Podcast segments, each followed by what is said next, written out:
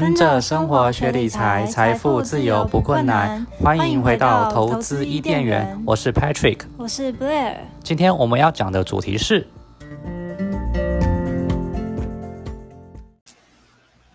，Hello，大家好，我是 Patrick。呃，今天是七月二十七号的晚上。哦，那嗯，今天还是一样，就是临时起意来录一集 Podcast。那呃，首先呢，我先各位喜爱投资一片的朋友说一下，我们的文章都会固定在礼拜六的早上十点发布我们最新一节 podcast。那文章那 podcast 内容呢，呃，主要就是讲一些嗯，有关于这个教学啊，或者是一些投资心态面的一些问题。那除此之外，Patrick 如果在这个市场上看到有些哎还不错的一些新闻，或者是说投资上有一些很一些很有趣的一些一些一些想法，那就是不定期会会跟各位上来聊聊聊天。那今天我想要聊天内容就是，呃，他是在昨天哦七月二十六号七月二十六号星期一的早上，那我在交易室跟另外一个朋友，然后呃就是一如往常的盯着电脑荧幕，然后看着股市行情在那边跳动。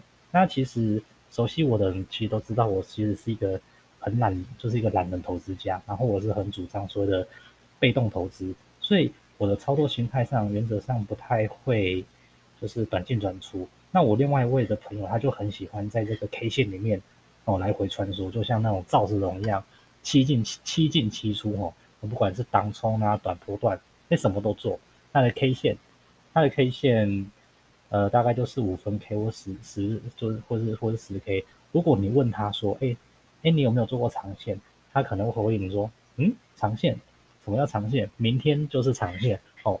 所以听到这里，你就可以知道我的朋友其实是一个非常喜欢做短脆的投资人啊。也就是因为我跟他就是完全不同的投资风格，呃，所以基本上我们操作就有一些有一些想法啦，然后互相脑力脑力激荡。但我今天似乎我在交易的时候，我似乎感觉到他的神情有点不太对劲。那后来他呃盘中稍微稍微休息一点，他才跟我一口气叹了一口气，然后跟我说：“哦，他今天的部位爆仓了。”那那时候我也没有多想什么，因为毕竟一个一个一个专职的交易员都是要先必须处理这个所谓心态上的问题。那我就所以那时候我就没有再多问什么。然后直到今天收盘之后呢，我就问他你目前部位的状况如何？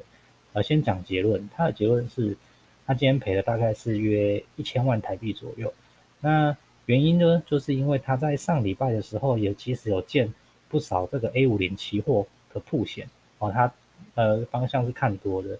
那他会买，他会铺险这么多 A 五零的理由，是因为像中国股市。我记得像上证好像是从三千五百点，然后就一路横盘弱势，弱势横盘整理。那它是一个很厉害的一个技一个一个技术分析的一个一个一个操作者哈。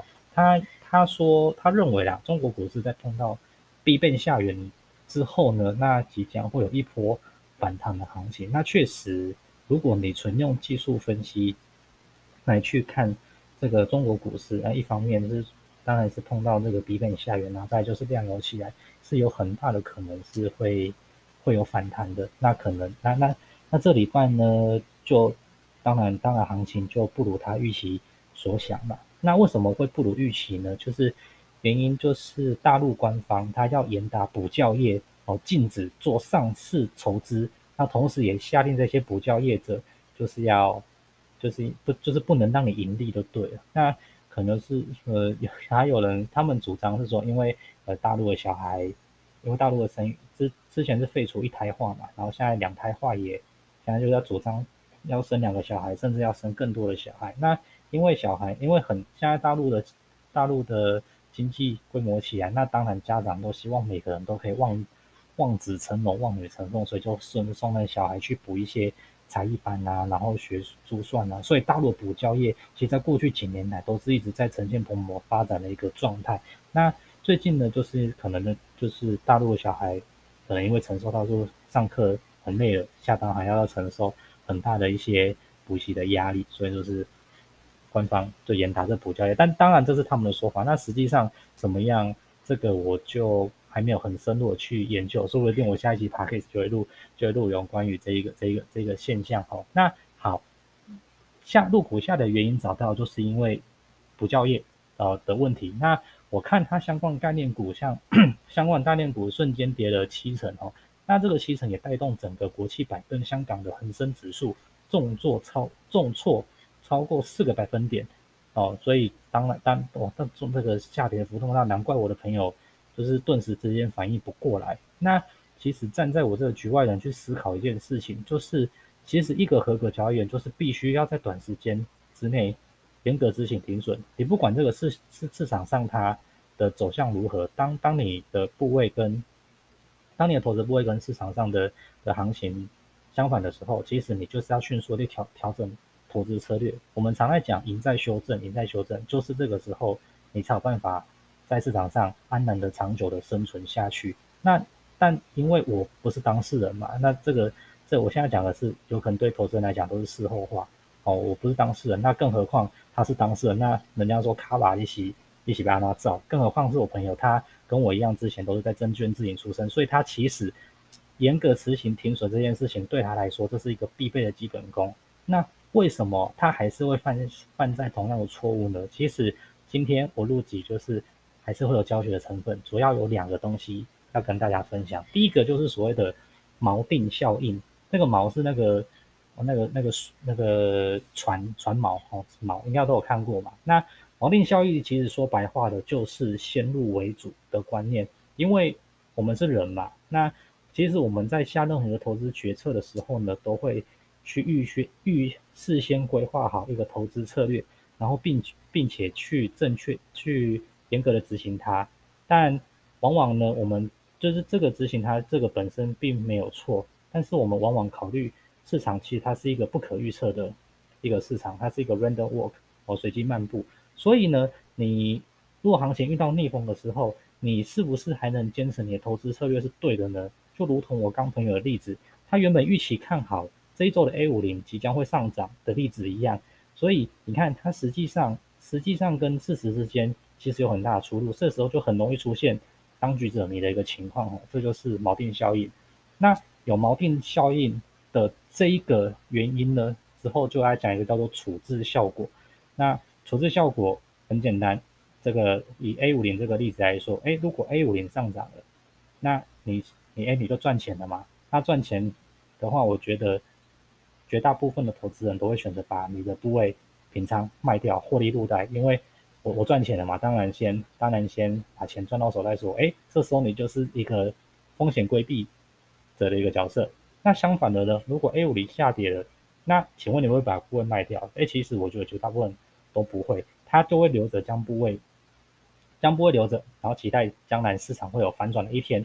那更更激进的投资人，甚至还会去加码摊平。哎，你原本是风险规避者，怎么突然变成一个风险哎爱好者？哦，所以呃，上次我有呃，我应该说，我们根据这个现代投资理论呢。呃，不管是理论也好，或者实物操作也好，其实我们都很忌讳一件事情，就是人家讲的什么加码摊平嘛。因为其实加码摊平不太会去，不太能够去降低你的风险，反而让你的风险变得更大。这个跟我们正确的投资观念就是背道背道而驰嘛。其实在场的各位都知都很容易知道这点，但是你实际上在这个市场，而且你是有这么大的波动的话，你还能够保持这样一个很冷。静的决策吗，其实我觉得只要是人都会有犯错的时，都都会有犯错的时候，包括包括 Patrick。但虽然我是蓝筹投的，但是如果遇到所谓的市场市场崩盘，像去年三月，哦，或者说今年的五月，哎，我的我的头组假设出现了负五趴、负十趴，其实我自己心里面也会也会有点动摇哦。这时候，如果你如果如果你问我说要怎么去克服这一个这个心这个心魔呢？那我就会建议你，你就先把电脑关掉。甚至就就就请你就是就是你就暂时离开这个电脑桌前，然后跑去呃喝杯喝杯咖啡啦，去运动啊，或什么都好，就是不要看看这个部位，哦，但就是就是不要让你的心魔去去进阶影响到你整个投资的决策，哦，那当然这个故事呢，我朋友冷静下来之后，他其实就授权给我，他把他他把他账号给我，啊，我就讲他不会全部平仓出场。那结算之后，结算完之后呢，一共是赔了约一千两百多万的台币。那其实这个损失金额对他来讲，不至于他会跳楼啦，或是倾家荡产。但其实这个台币，他也他也是重伤哦，他至少得花更多的时间才能把这个才能把这个失去的这个师徒给补回来。那我其实也很庆幸，就是他很愿意听我这个这个这个人很懒人的谏言，然后并且把这部位处理好。那我就就稍微安慰他了，那我就跟他说，你要去思考你下一步的投资战略要怎么走，然后重新出发。哦，这样这样子，其实你可以在你在长久之下才可以在市场上，呃，持盈保泰。那最后，嗯，还是要勉励大家一句话，其实就是市场永远都是对的。好，那今天是七月二十七号的晚上，就跟各位分享到这个小故事。那如果喜欢我们的投资朋友，也不吝于帮我们乐于分享出去。那我们就下周见啦，拜拜。